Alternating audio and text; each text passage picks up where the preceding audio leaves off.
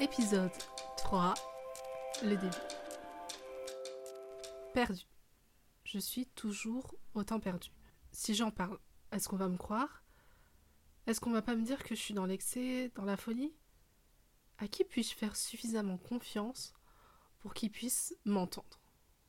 Ce cheminement de pensée m'amène à me dire que la personne dont j'avais le plus confiance est celle qui m'a fait le plus de mal. Elle était mon monde, ma safe place, la personne dont je ne pensais pas qui pouvait me faire du mal. Est-ce qu'ils vont me dire que j'ai extrapolé les mots, que j'en dis trop? Après tout, je parle de ma famille. La famille, c'est quand même sacré. C'est ce lieu où tout le monde se soutient, se parle et s'aime. Ils s'aiment si fort, si fort qu'ils peuvent te blesser? À qui puis-je le dire? À qui je me sens suffisamment à l'aise pour en parler Et puis, si je pleure, ça se peut que la personne ne me croit pas. Je pense trop. J'angoisse. Ils vont me juger, ils vont me dire que j'en fais trop. Je crois que je fais face à un sentiment que je ne comprends pas, qui me fait des nœuds dans l'estomac, qui me donne l'impression que tout est un brouillard. Je regarde mon portable et je commence à écrire un message. Puis je l'efface. À qui je peux me confier? À qui je peux dire que mon monde s'écroule? J'ai trouvé. Et je commence à écrire. Il faut qu'on se voit. J'ai besoin de te parler. Il y a un truc qu'il faut que je te dise. Ce message, je l'ai envoyé. Je l'ai envoyé à la personne en qui j'avais le plus confiance en ce moment. La première personne à qui je me confie, la première personne qui m'écoutera, la première personne qui sera ma meilleure amie, mon pilier, celle avec qui je suis 100% moi.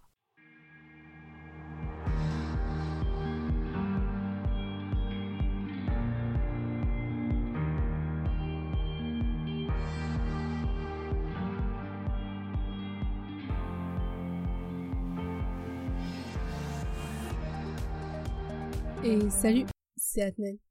Je voulais tout d'abord te remercier d'avoir pris le temps d'écouter les épisodes de mon podcast et d'être toujours fidèle.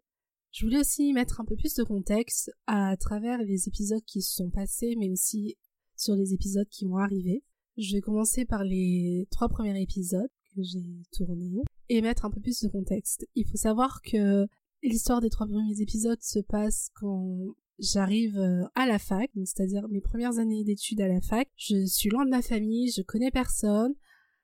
Je découvre un peu un nouveau monde, une nouvelle liberté que je n'ai pas l'habitude. Je euh, rentre dans des études euh, que j'ai à demi-mot voulu faire. Enfin, j'ai pas rêvé de le faire, mais c'était un de mes buts dans ma vie, c'était de faire ces études-là.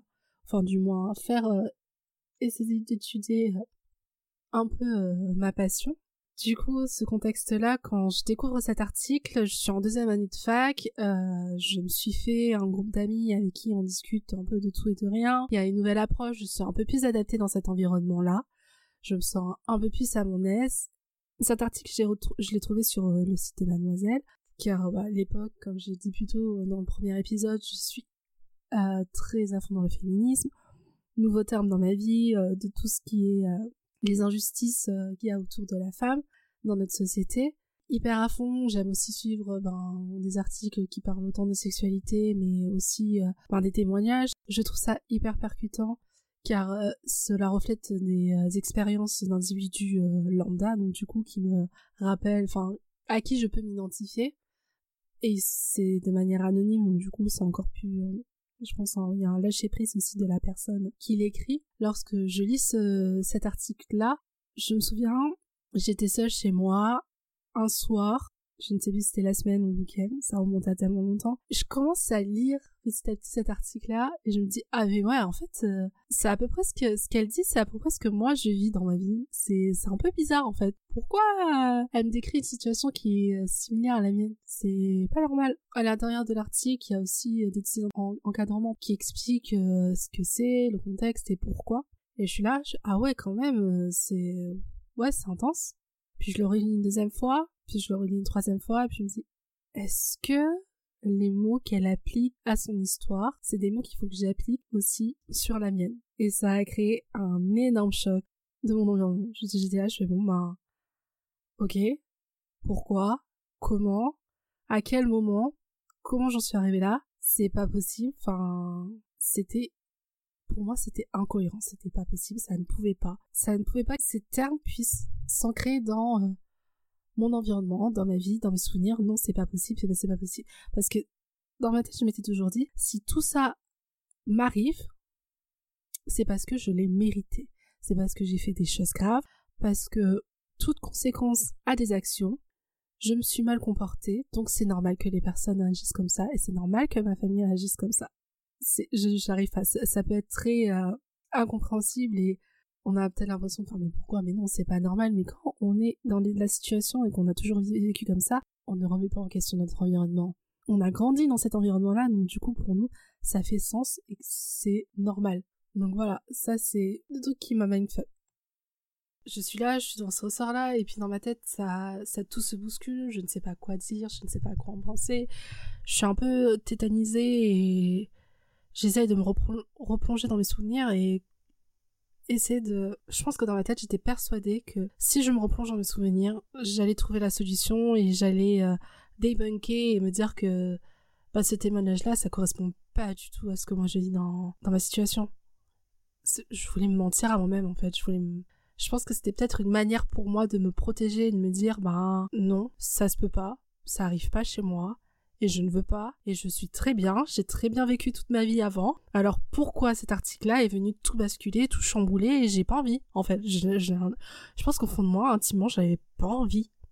J'avais pas envie de mettre des mots, j'avais pas envie de ressentir ce genre de choses, j'avais pas envie de remettre en question mon environnement parce que bah, j'ai construit comme ça ma vie en fait.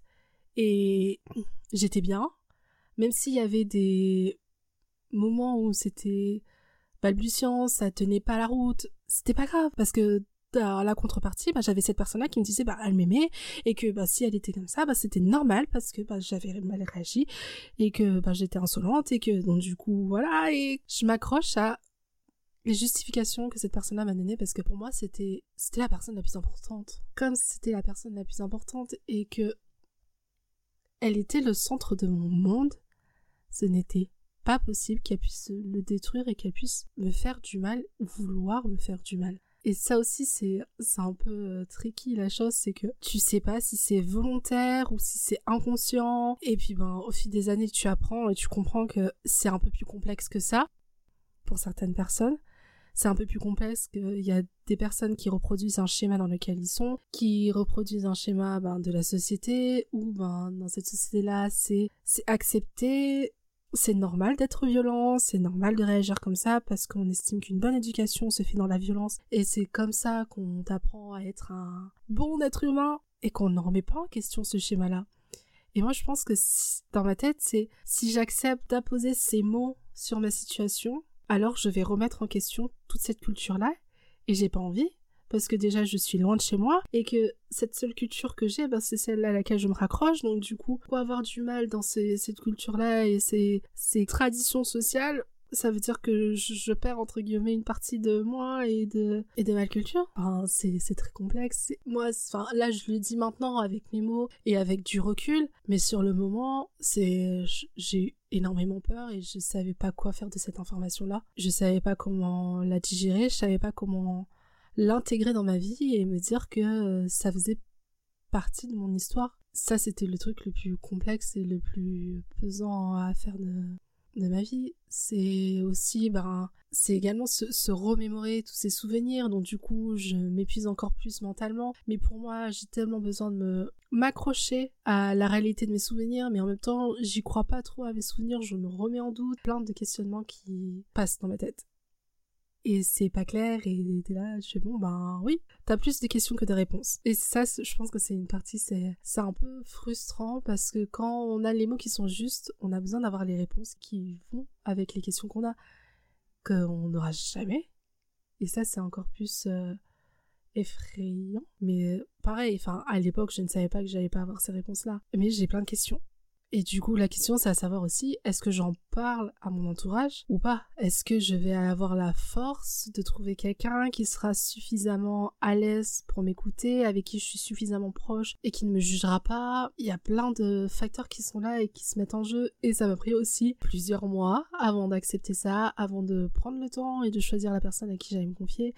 J'ai changé énormément de fois. Je me suis dit oui, cette personne, et puis au final non, et puis cette personne-là, et puis non, parce que je voulais une personne qui était d'un autre contexte social que moi, notre contexte culturel, je voulais que ça soit complètement, la personne à qui je me confie, soit complètement à l'opposé de ce que moi euh, je vis et qui n'avait pas des similarités. Et je suis tombée sur euh, cette magnifique personne. Enfin, je suis tombée. J'ai choisi de me confier à cette magnifique personne.